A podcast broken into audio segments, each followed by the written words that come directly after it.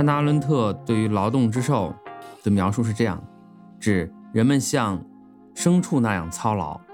从事着重复乏味的苦役。我是觉得这个劳动之兽和创造之人啊，这两个身份或者说这两个阶级，他们是可以互相转化的。就是首先要考虑的，就是工具是否被劳动所利用。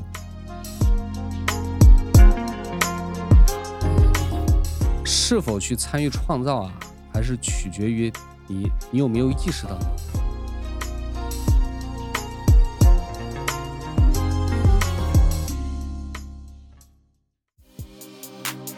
Good ladies and gentlemen, all the empty people，给你最真诚的理解，给你最浪漫的问候。Let's say more love today。今天，让我们相互陪伴，全网善的信念，让我们伸出快乐的双手，消息和声音。欢迎收听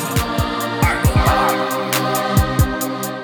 Hello，各位听友，大家好，欢迎收听我们这一期的二零八二，我是路人。大家好，我是隔夜小王。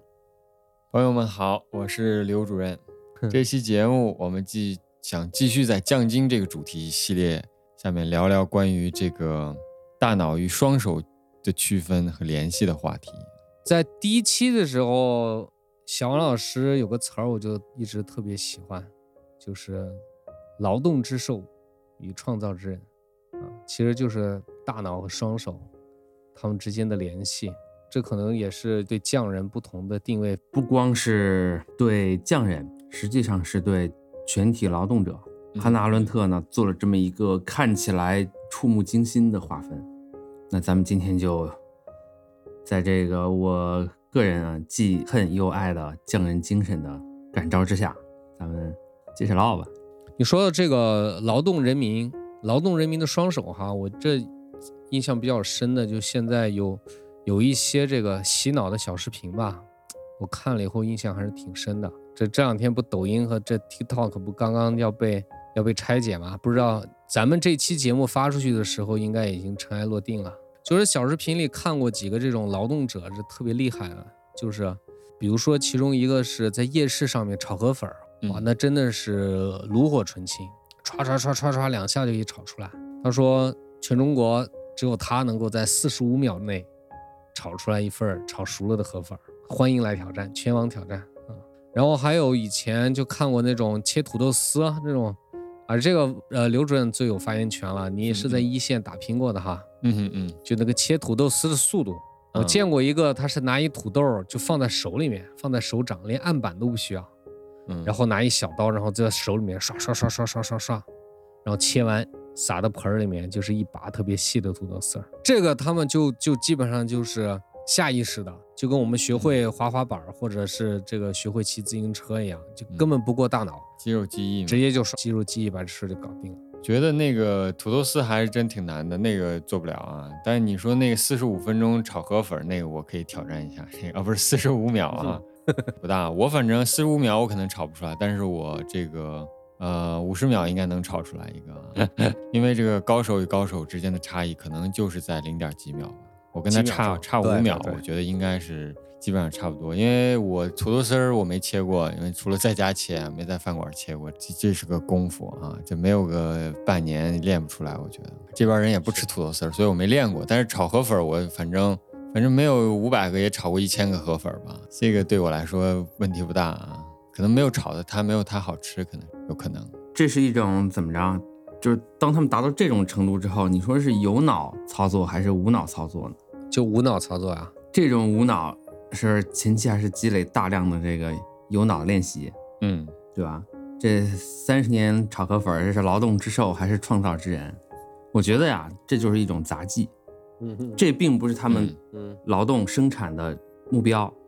这是一个副产品，但是它可以用来吸引目光。那你技艺达到了这个程度，你是可以把它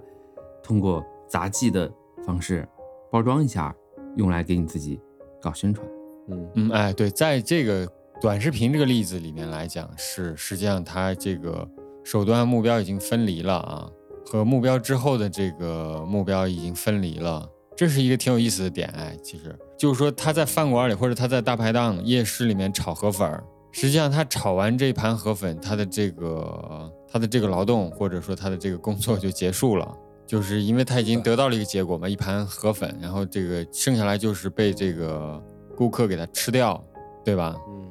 比如说王老师他制作一个乒乓球拍子之后呢，他的目的并不是把它做完，实际上这个东西的使命还没有完成，他还要去被那个顾客打，还被顾客一用使用啊，使用这个乒乓球拍子，这中间还是有一有有一点差异的。但是呢，嗯如果说他把它做成短视频的话，他这个炒完这河粉，实际上这个河粉又发挥了挺大的作用，它可以通过这个快手这个平台不断的发酵啊，这个是一个嗯挺有意思的一个点。嗯，如果说他真的是在夜市上炒，没有拍视频，他去炒完这个呢，是就是产品都是要经过客户的使用，这个产品才完成。但是对于大厂来说，实际上消费者的使用呢，已经非常淡化了，就是它在这个产品的广义的这个生产链条上，基本上没有它的位置了。这和我们小作坊个人工坊的这个就是广义的这个生产链条还是有区别。就是消费者的使用是占了非常重要的一个位置。就这哥们儿，你说炒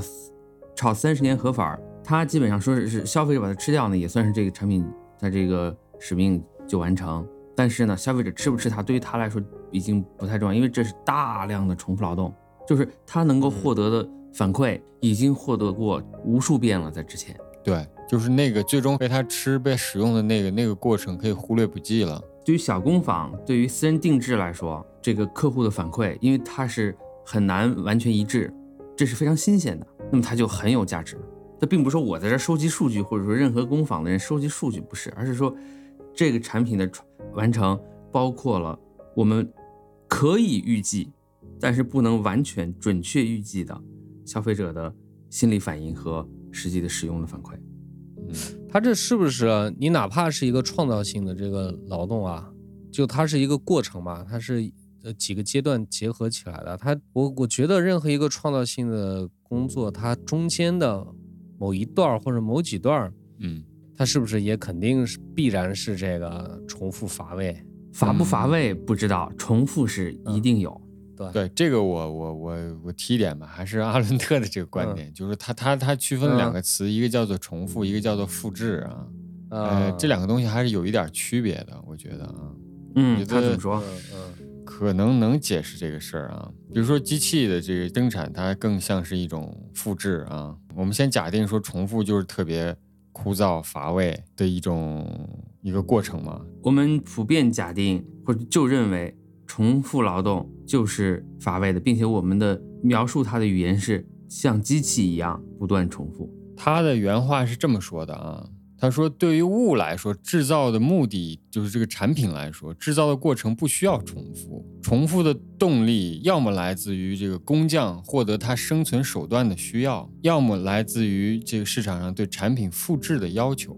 是啊就是在此情形下，满足市场要求的工匠，就如同柏拉图所说，他的手艺之外又增加了赚钱的技艺。关键在于，不管在哪种情形下，对制作过程来说，重复的原因都在他的自身之外，而不像劳动本身就包含着强制性的重复。为了劳动就必须吃饭，为了吃饭就必须劳动。就是他在他的概念里，他把劳动和工作分开了。当然，我觉得在我们当今这个时代很难分开了这两个事儿啊。呃，就像说那个炒河粉的那个人，你说他这个是一种重复枯燥的劳作啊，就是为了生计的一种劳作，还是一个工作，很难区分开。我们今天这个劳动者的处境跟以前肯定不一样。以前你看，我们这地方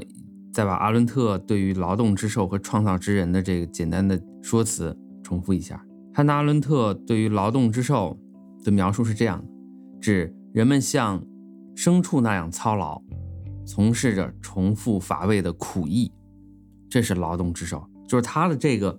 劳动状况是非常糟糕的。而创造之人指的是物质劳动和实践的判断者，他不是劳动之兽的同事，而是其上司。这个里面是有非常明确的阶级属性的，他的这那个我我问个问题，嗯就是它这个这两个区分基本上能能明白哈，这创造之人、劳动之兽。我想问的是，这个阿伦特这种分法里面，劳动之兽算不算匠人呢？好问，他是把匠人分成了这两个群体，还是说是劳动之兽就不配叫匠人，只有创造之人才能叫匠人？我觉得是匠人，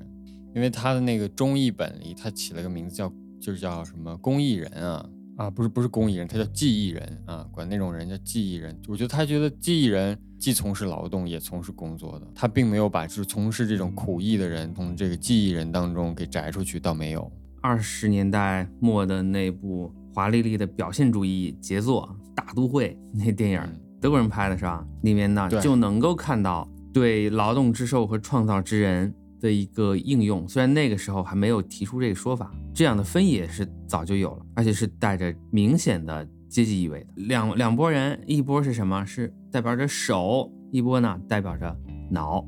这两个群体之间呢是打架，是有冲突、有矛盾。后来的结局是经过纷争，这两个群体呢最后靠着心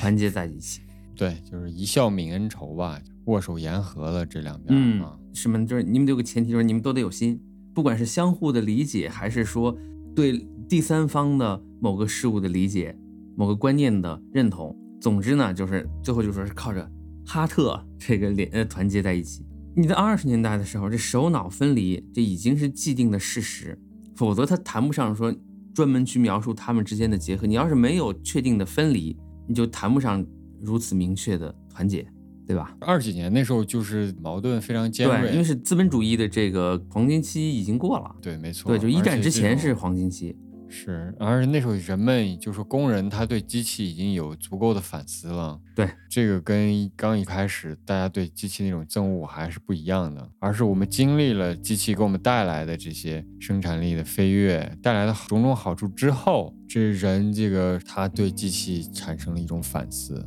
他还跟那个一开始什么珍妮纺纱机那会儿，就是砸机器呀、砸蒸汽机什么还不一样。对，就是最后这个和解，反正显得有点，我不知道你是怎么理解这个心这个东西，就是一个心吧。二者这个结局是不是简单了点，还是说就是这种简单恰好能解释这么挺复杂的一个问题啊？当时这个结局我一看，我说这是为了结局而结局吗？就是电影的需要，那所谓的剧情需要，就就这么简单的来了。嗯，用爱发电是吧？对，还说那个时候的人，就说是能够意识到有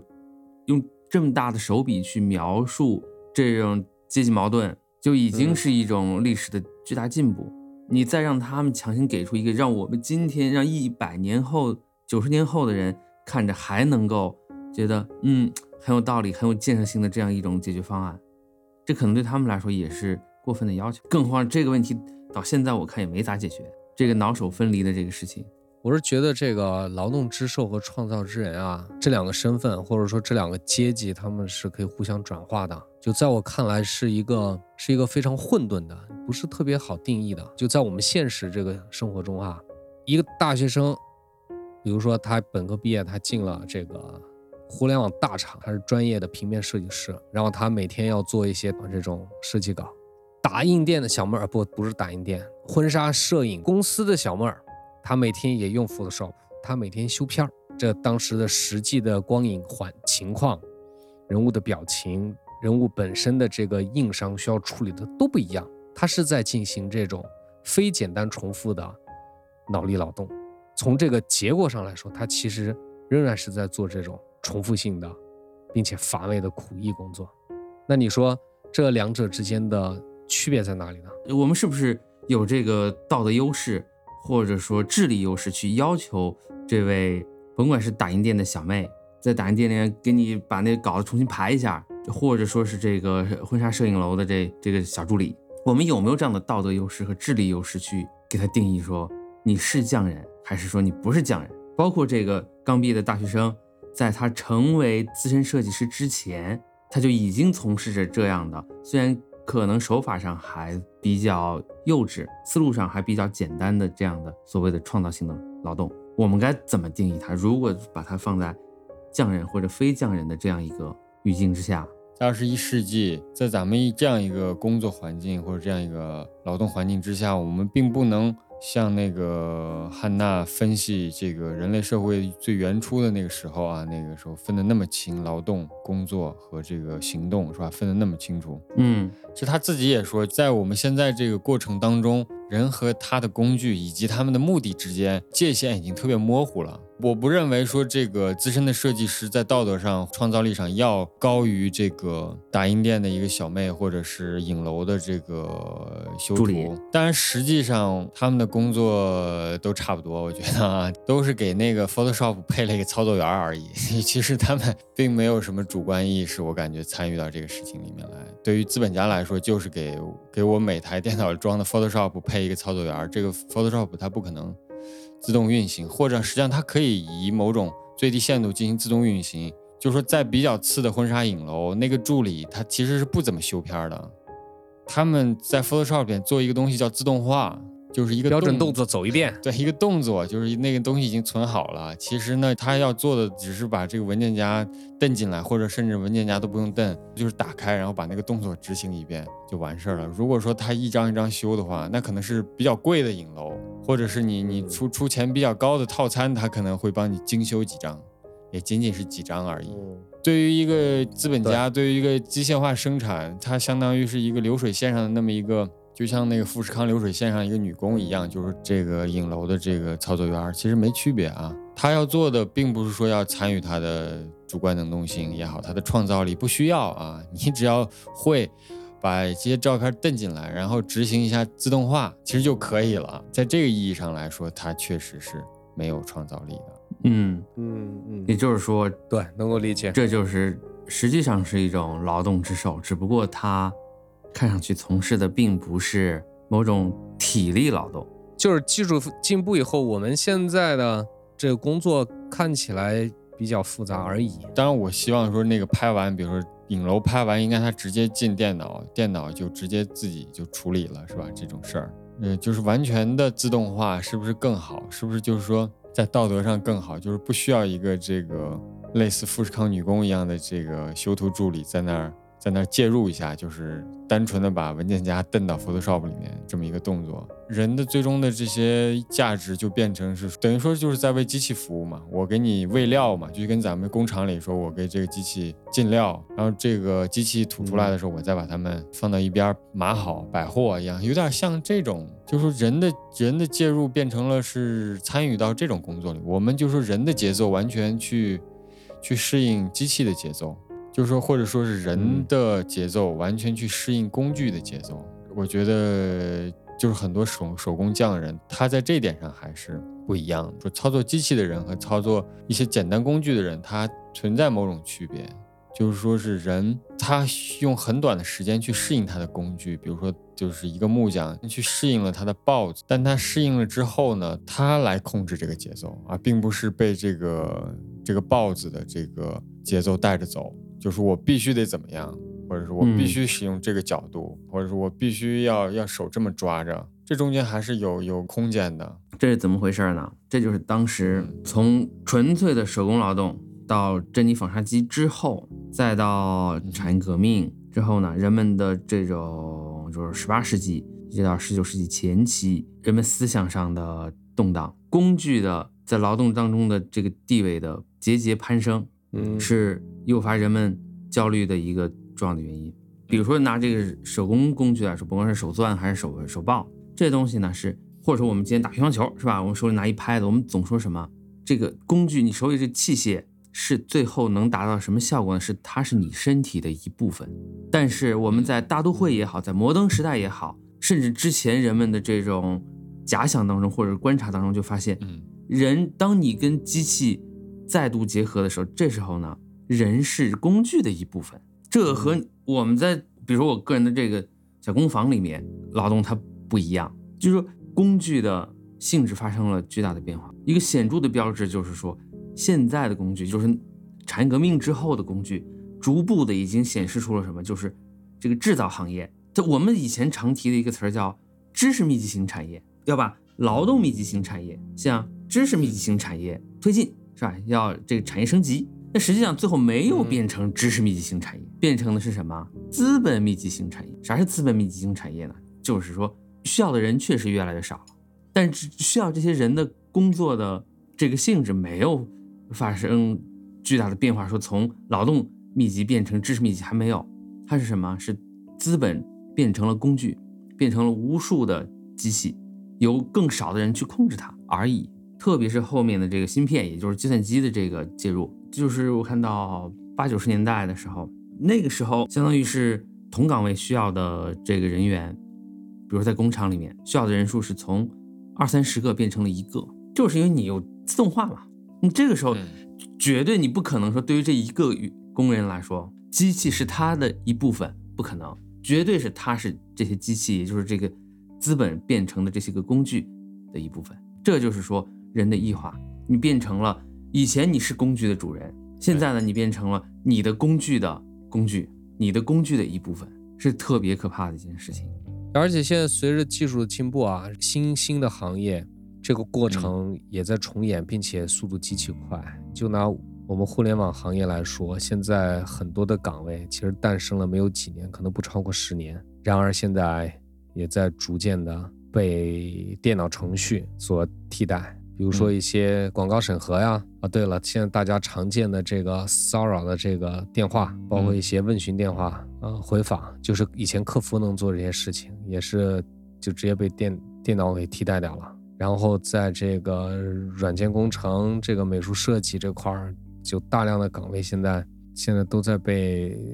技术所取代，直接不需要人了。所以说，人都干嘛去了？人都去送外卖去了。今年不是上半年新增了两百万外卖骑手吗？这个事儿很恐怖，就是说这个外卖骑手，这个是几乎把人的这个价值就是剥离到最低了。这个就外卖骑手也好，这个快递员也好，因为这个东西它不需要任何脑力的参与，几乎不需要吧。其实以前来讲，你就是原始的送外卖，比如说，呃，你在嗯餐馆呃工作啊，就是说你要。给你的餐馆送个外卖，你要接电话、打电话，就是你要接到客户的需求，然后呢，你你再把这个饭做出来，你再给他送过去，对不对？就基本上还是要参与的，就参与你的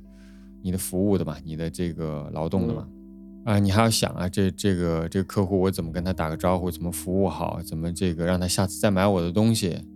但所有的这一切，这个接单、订单、最后送单这些，所有的这些都是被一个手机 APP 或者是被后台的某个一个超级计算机服务器集群是吧？取代了之后呢，它因为因为它现在还解决不了，比如说无人机送餐，它还或者自动驾驶送餐，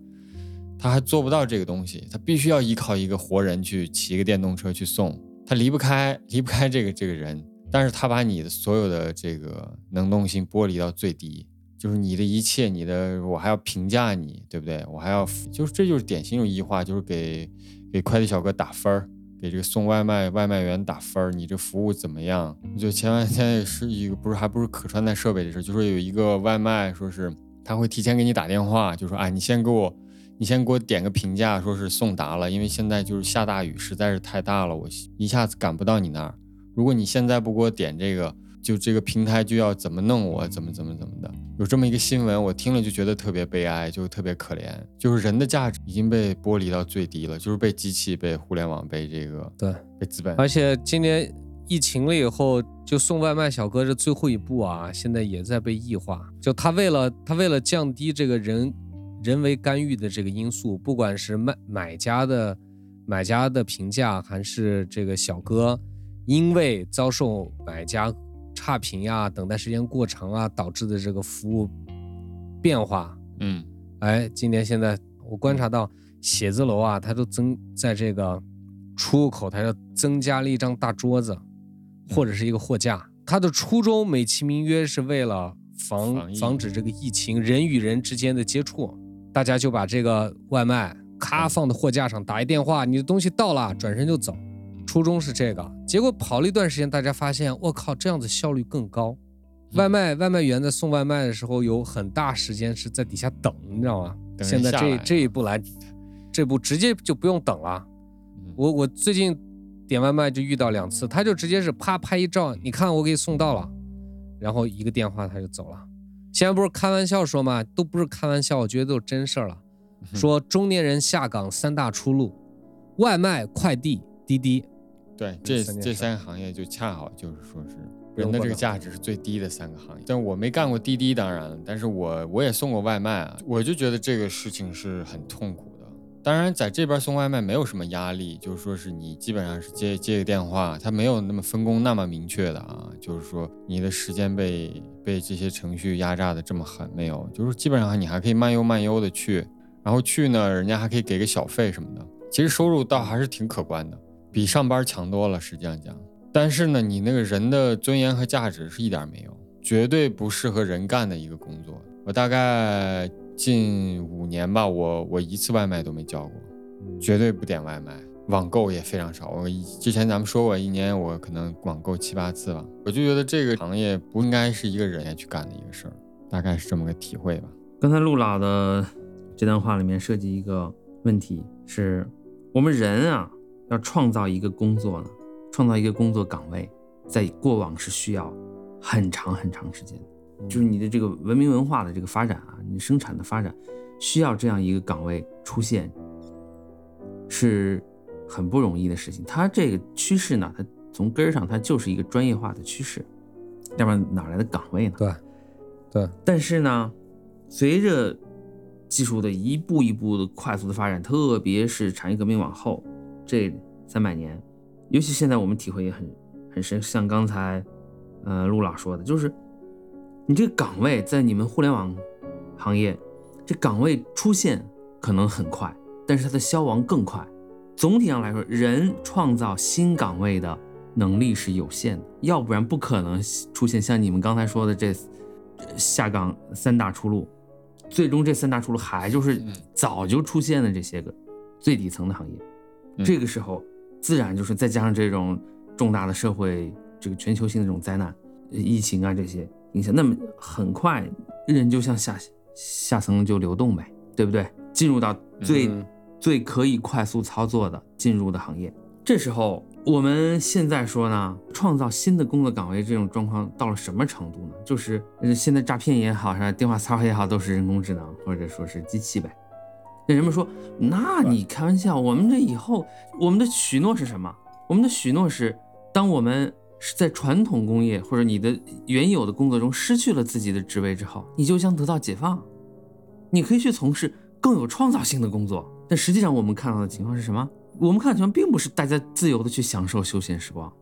而是强制的闲散。休闲是非常昂贵的活动，成本极高。也是，刚刚说了一个这个自由即奴役嘛，是吧？这么一个过程。但我想说的是，比如说咱们刚才谈论的这个事儿，就是咱们先回到咱们最原初那个说法，完了王老师提出这个劳动致受这个说法，就是说咱们先首先认定劳动是说就是很操劳、很重复乏味的一种苦役，咱们把它称之为劳动。在每个这个工作被工作岗位被发明出来，或者是在它一开始，可能它并没有这么苦，就它在这个整个这个变化的过程当中存在某些分水岭。就是你，你过了那个、那个、那个、那个阶段之后呢，你就成为了机器的奴役，或者是比如说一个送餐的人吧，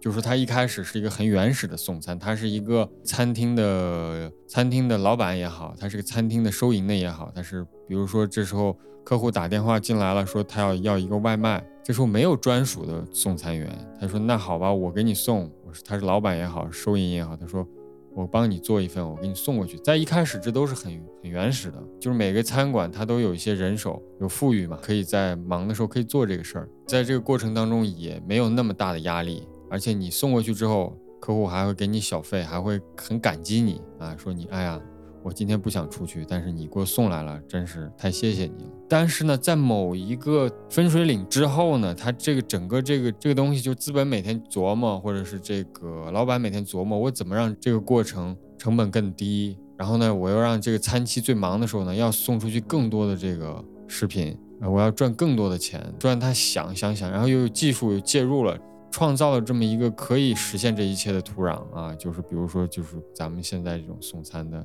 这种软件，还有这种物流也成为可能了，这个电瓶车也被发明出来了，然后还有这么多过剩的这些劳动力，这些被这个电脑取代的人，他不知道干什么，在这么几种条件的加持之下呢，就是在某个阶段，就是那个工具本身。它发生了变化，它被劳动所利用了。咱们这个劳动就是咱们开始说的那种劳动，就是那种苦役。一旦你的你的工具被劳动所利用，你这个工作就永远的回不去了，就会变成一个真正的劳动，就是那种苦役。就是说，这个送餐员也好，外卖员也好，在那一瞬间，在在这个这个饿了么，还有什么美团这个 A P P 被发明出来之后的那一瞬间，他们一下子，他们本来还是个创造之人，也许他们就嗯在那一瞬间就变成劳动之兽了。就是我我我是这么这么理解的。就我还想说的是啊，我顺着刘刘主任这个话说，刚才小王老师讲了，就是新的岗位其实创造出来的跟不上人类这个文明发展的速度啊，并没有那么多的好好的所谓的好的岗位提供给人。但反过来说，这个人类社会啊，或者说人类文明，我们赖以生存的又往往至少目前为止发展阶段，我们又需要大量的这种劳动之兽这类的岗位来维持这个文明的昙花一现。在宇宙尺度上呢，确实是昙花一现哈。我们生活中，你看这小区里的保洁啊、环卫啊、这个安保啊、前台啊，往往这种这种岗位暂时还淘汰不了，被淘汰就是刘主任说的那种是更带来的更可怕的事情。就这个岗位如果被 AI 替代掉，嗯人怎么办？人很麻烦，这个问题特别不好解决。所以说，在大量的这科幻作品里呢，就对这个事儿展开了一些这个解决办法。比如说前几年那马特·达蒙，我我挺喜欢那部电影，虽然是烂片儿哈，这《极乐空间》，它是嗯讲这个人类脱离了劳动之兽的这创造之人呢，就都在那个大型的空间站叫极乐空间上面去生存。啊，哎，其实那阿丽塔也是一样嘛。阿丽塔就大家都生活在这个浮空城市，是吧？嗯实际上若干个浮不是大家空城市是，是这个上等人不，上等人生活在那。但是在上等人的社会里，他以为他是大家，嗯但是更多的人，更多的劳动之兽被抛弃了，在抛被抛弃在地表，对，被抛弃在废铁城或者是吧？这废铁解决不了。但尝试去解决这这类问题的，给我们描绘的未来是什么呢？就是啊，这种劳所有的劳动之兽的工作，全部被 AI、被智能机器人、被这么这个家里的这个呃机器佣人全部给给干完了。你每天就这个坐吃等死啊，然后想画画画，想玩乐队想玩玩乐队，过这种生活就行了。但你怎么才能过上这种生活呢？我们现在所处的文明，我们出卖劳动，对我们出卖劳动。那在科幻作品里，他尝试没有劳动可出卖了，因为资本或者说这地球不需要你这个劳动了，都被 AI 干完了。你不能出卖劳动怎么办？你只能出卖其他的东西，比如说时间，或者说养分。你自己人就是个养分，你插一管子给别人提供养分，是吧？或者你出卖灵魂，等等。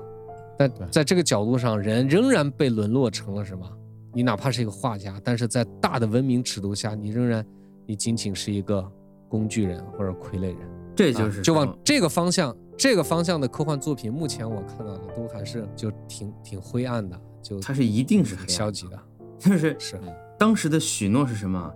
总是给这个工作的人，就像我刚才说，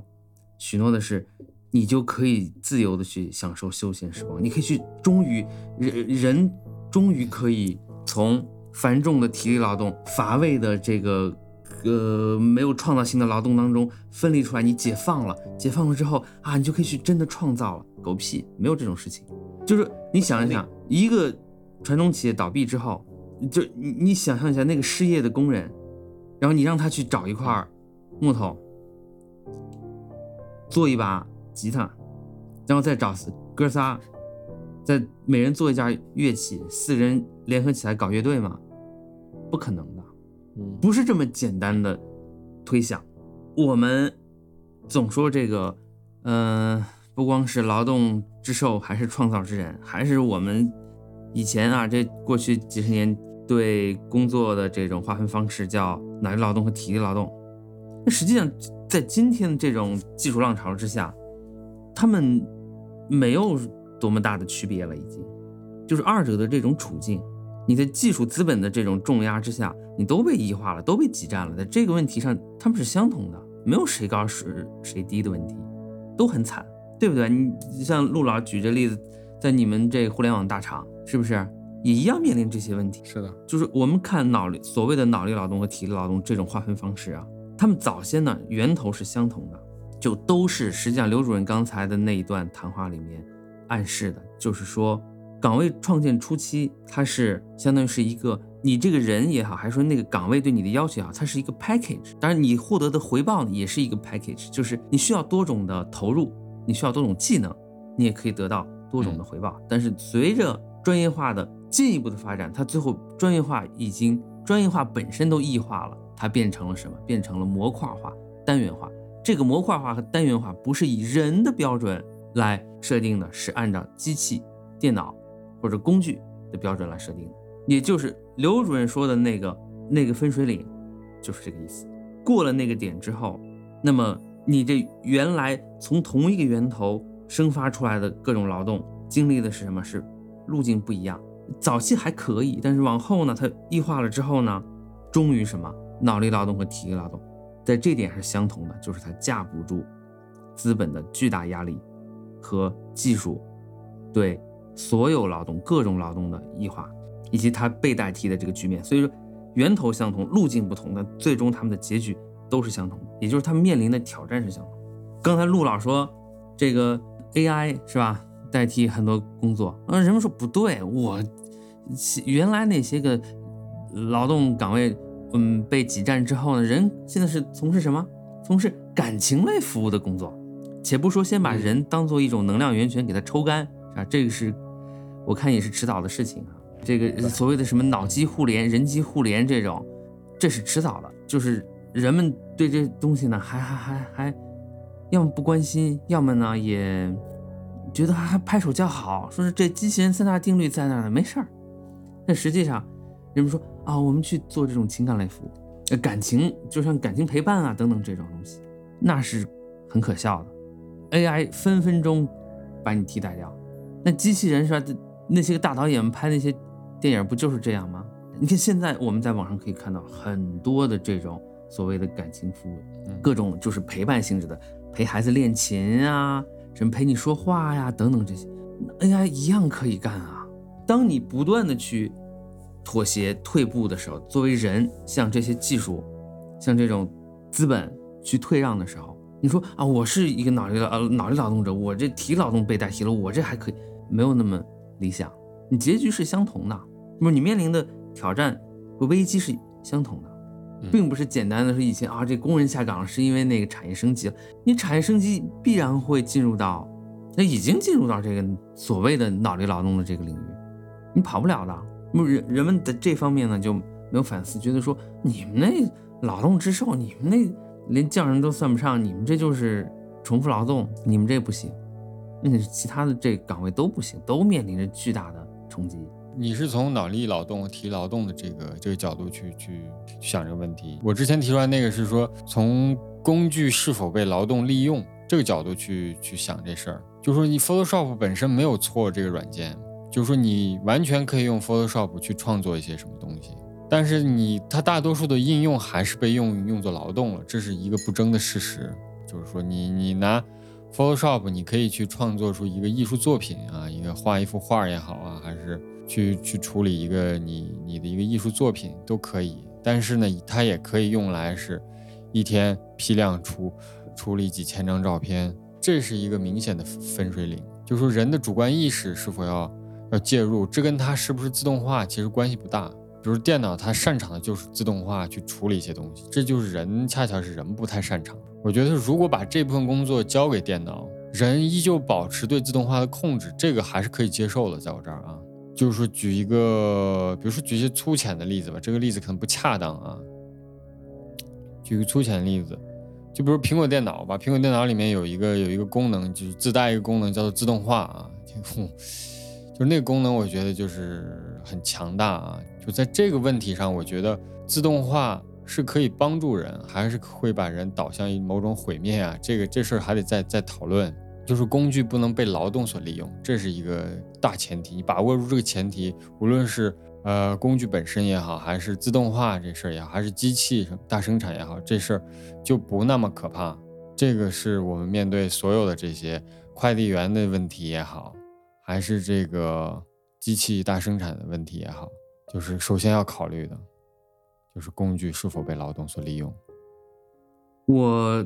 跟刘主任的这个视角不一样哈，就我提出的这个问题，就是说脑力劳动和体力劳动之间的这种所谓的划分，是不是真的合理？曾经可能合理过，但是在今天这么一个社会生产的状况之下，我想大家应该再想一想，这种划分还对于我们的关于我们自身劳动、工作、生产，它是不是还有积极的价值？我们是不是要换一个角度，重新看待我们的人类劳动？甭管它是匠人的还是非匠人的，还是说是艺术的还是非艺术的，都可以。我们需，我们可能是的确需要一个新的角度来看待我们的工作。我先说一下，你们俩刚才说的不矛盾哈，是在不矛盾，不。同的角度阐述不同的问题。嗯然后在我看来呢，就是是否去参与创造啊，还是取决于你你有没有意识到那一点。就像《黑客帝国》里面是吧，尼奥拿到了那个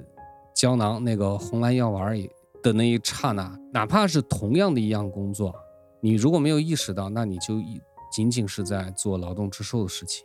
对但是你如果意识到了同样简单枯燥的事情，其实你也能做出些微的向前的这种创造性的变化来。对，比如说看一幅画作，特别是呃说简单点吧，有一有一些那种沙画表演，你你看他前面不知道在干嘛，这乱七八糟往那扔沙子，就很莫名其妙，很无聊。但突然到最后，他哗那么来一下，然后把镜头拉远，你一看，嚯，漂亮，是一幅佳作，是吧？还是取决于取决于个人的判断。那么，在我们我们个人呢，每个人都在为自己的这柴米油盐酱醋茶，为自己的这个奶粉，为自己的这个这个社保，在努力在在社会上工作，并不是每个人都能像那个乐队的夏天那些艺术家那样子，虽然